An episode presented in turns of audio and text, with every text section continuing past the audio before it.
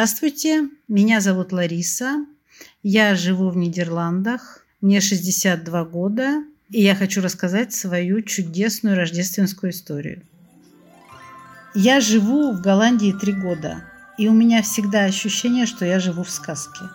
И поэтому меня, может быть, и не сильно это удивило, что так произошло. Меня это обрадовало, но, может быть, не сильно удивило. Это произошло, ну, не так давно. Я решила сходить в оперу. Я живу не в Амстердаме, а в оперу я пошла в Амстердаме. У меня не получилось купить билет онлайн, и я просто его заказала. Я должна была подойти к кассе и выкупить свой билет. Это была опера «Дон Жуан» Моцарта. Я фанат оперной музыки, и я об этом мечтала.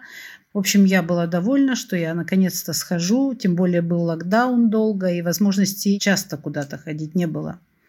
Я могла бы с утра уже поехать в Амстердам, но что-то я провозилась долго и поехала поздно. Еще встретилась там с одной знакомой, мы погуляли по магазину, потом зашли покушали.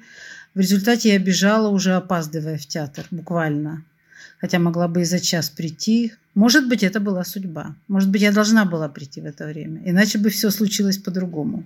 Я бежала уже в темноте, это были уже сумерки, и поэтому сложно как-то дорогу было найти. И каналы, я думаю, через тот мост могу или не могу. В общем, обхожу, в общем, сложно я шла. Я пришла поздно, подошла к кассе, уверенная, что сейчас я куплю билет. И на кассе написано «Пинен». Это значит, что билет за наличные купить не могу, а должна иметь карточку банковскую. У меня ее не было.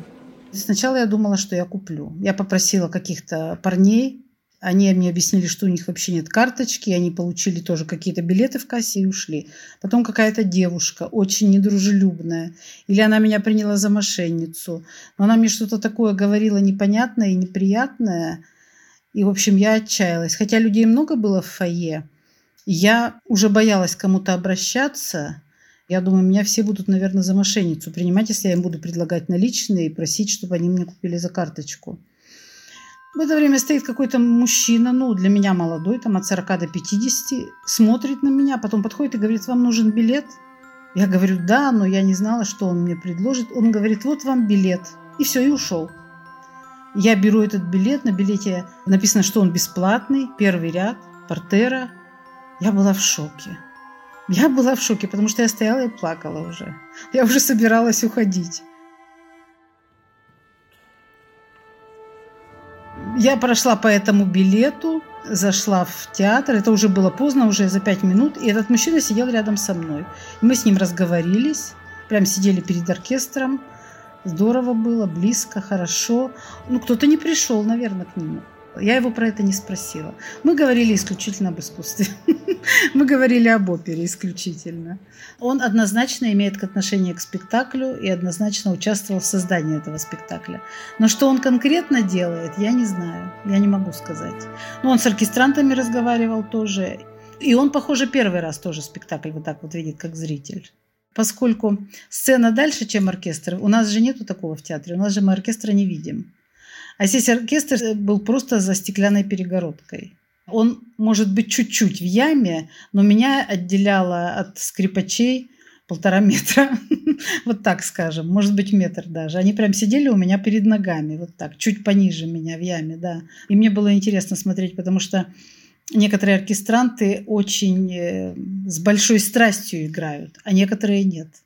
А некоторые просто пилят, но я думаю, что вот скрипачи, я думаю, что они без вдохновения пилят. Просто мне было интересно на них смотреть тоже. Мрачновато, все в лесу и современно.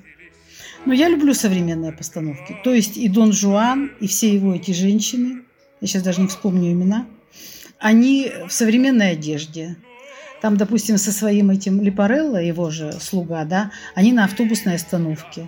Причем как-то так все это сделано, что видишь, что это голландская автобусная остановка, а все остальное в лесу. Произвело впечатление.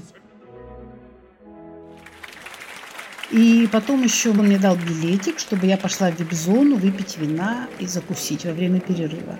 Потому что он сказал, я посмотрю только первое отделение, а потом я уйду. Нет, я решила, где я буду искать эту вип-зону. Мне не хочется, перерыв может быть короткий. Я пошла в буфет. И в буфете та же история, только по банковским картам. Тогда я думаю, нет, я пойду в ту вип-зону. Пошла, там ходили девушки с бокалами шампанского и вина. И закуски всякие были, и креативная публика.